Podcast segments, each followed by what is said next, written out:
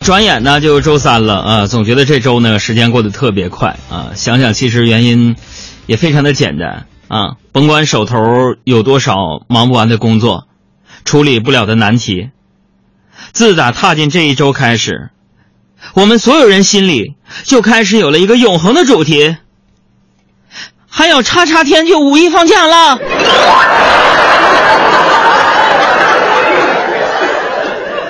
想到即将到来的小长假，我就莫名的紧张啊！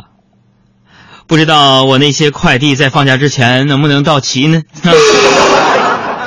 朋友们，今天一大早啊，接到一个快递小哥打来的电话，一接通之后他就说：“你好，我是。”此时定了几秒钟，然后来了一句：“等一下啊，我我看看我是什么通的。”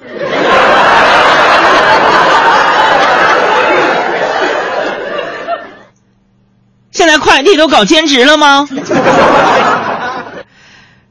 大家有没有这种情况？就是以前呢，陌生的手机号码来电的时候，咱都不接，想万一是骗子呢？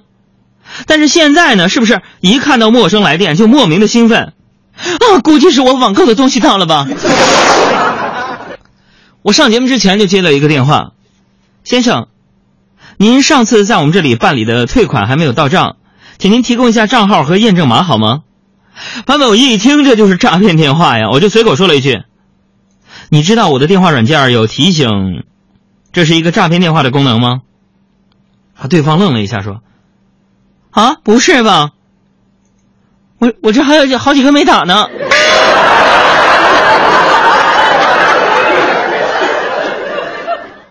这事按理来说就结束了吗？你说这骗子不要脸到啥份上？挂了电话之后，又收到一条短信说。哥，你能告诉我那个软件叫啥名吗？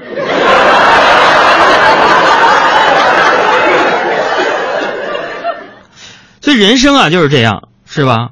你认真你就输了。在五一小长假来临之前啊，北京又到了漫天飞絮、飞沙、飞尘的季节了。今天早上出门的时候，我就在想啊，为什么我们的祖先在漫长的进化当中，没有赋予现在的我又长又动人的睫毛来抵御风沙？而偏偏选择了缩小眼睛尺寸这一条路呢？